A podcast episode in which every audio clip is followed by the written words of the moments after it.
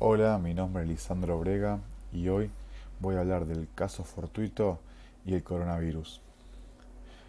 Para comenzar a hablar del tema, hay que decir que el coronavirus COVID-19 es la enfermedad que tiene en vilo casi todo el planeta. El aislamiento preventivo de las personas en su domicilio hace que la gran mayoría de las actividades estén paralizadas. Este aislamiento es la manera de frenar al virus que contiene la enfermedad y de esa manera disminuir la propagación del mismo entre las personas. La enfermedad avanza de tal manera a nivel mundial que fue identificada en China en diciembre del 2019, tuvo su primer caso confirmado en la Argentina el día 3 de marzo del 2020 y fue declarada como pandemia por la Organización Mundial de la Salud el 11 de marzo del 2020. Escribiendo con la mayor prudencia y respeto a las familias de los miles de fallecidos por esta enfermedad, voy a desarrollar este tema que vamos a ver en diversos jugados a futuro. El caso fortuito fuerza mayor como eximiente de responsabilidad civil y el coronavirus. Para comenzar el análisis hay que hablar del caso fortuito y fuerza mayor en el Código Civil y Comercial. El artículo 1730 nos da la definición. Se considera caso fortuito o fuerza mayor al hecho que no ha podido ser previsto o que habiendo sido previsto no ha podido ser evitado. El caso fortuito o fuerza mayor exime de responsabilidad excepto disposición en contrario y este código emplea los términos caso fortuito y fuerza mayor como sinónimos. Es decir, se considera caso fortuito o fuerza mayor al hecho que no ha podido ser previsto o que habiendo sido previsto no ha podido ser evitado. En ambos casos partimos de un hecho imprevisible o inevitable, ajeno al presunto responsable, que fracturando la cadena causal se constituye en la verdadera causa el daño desplazando la conducta de la gente y eximiéndolo de responsabilidad.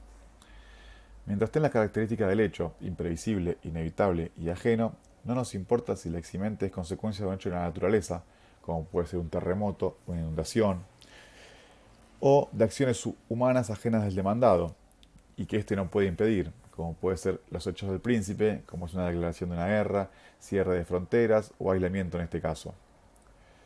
En nuestra opinión, el coronavirus tiene las tres características. Es una situación imprevisible, que apareció en el mundo y de avance tan veloz que dejó sin reacción a innumerables estados es un hecho ajeno, entendiendo que en nuestro país no existe intervención de personas físicas o jurídicas que puedan invocarse a futuro como causal de esta pandemia. Y por último, por más que se tomen las medidas de prevención como el aislamiento social, es una enfermedad de carácter inevitable. Todos los estados tienen y van a seguir teniendo casos positivos a, pesar de tomar todas las medidas de precaución posibles. Con esto queremos decir que la pandemia coronavirus tiene todas las características, según nuestro código, de ser un caso fortuito o de fuerza mayor lo que hace que exima responsabilidad a los agentes obligados, rompiendo el nexo causal generador de la obligación entre ambos. ¿Qué solución o conclusiones podemos sacar sobre este tema? En primer lugar, alegando el caso fortuito fuerza mayor, debemos identificar si este hecho genera responsabilidad aunque ocurra y si exime o no al agente obligado a cumplir con su obligación. Para eso tenemos el artículo 1733 del Código Civil y Comercial, que nos brinda los casos donde el deudor es responsable aunque ocurra el caso fortuito. Por ejemplo, el deudor asume el cumplimiento, aunque ocurra el caso fortuito, basado en la libertad de celebrar contratos que tienen las partes y los obligados que están a cumplir lo que acuerdan. Otro caso es una disposición legal que establezca que no se libera al deudor por caso fortuito. Estos son casos excepcionales y se pueden llegar a ver en el microsistema en materia de daño ambiental, por ejemplo. Otro caso es el deudor en mora al momento de configurarse la imposibilidad de cumplimiento por el caso fortuito. También tenemos el caso fortuito causado por la culpa del deudor, que este supuesto está fuera de discusión, en este caso del coronavirus, ya que el deudor no tiene la culpa de causar el hecho general del incumplimiento. Asimismo, en segundo lugar, queremos incorporar al debate el Instituto de la Teoría de la Imprevisión, que lo observamos en el artículo 1091 del Código Civil y Comercial.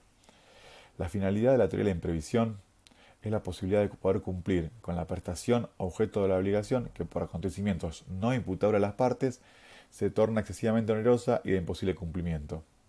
El acontecimiento coronavirus, que ya establecimos como no imputable a las partes, tiene como, como consecuencia una alteración extraordinaria de las circunstancias existentes al tiempo de la celebración de la obligación.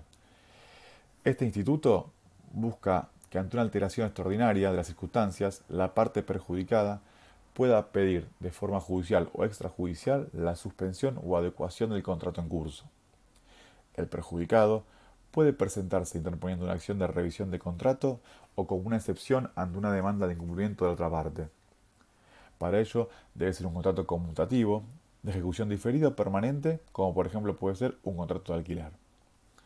Concluyendo, el coronavirus, como un caso fortuito eximente de responsabilidad, será debatido en muchas oportunidades a futuro. Ante esa posibilidad debemos analizar que en primer término si no se dan los casos del artículo 1733 del Código Civil y Comercial para alegarlo.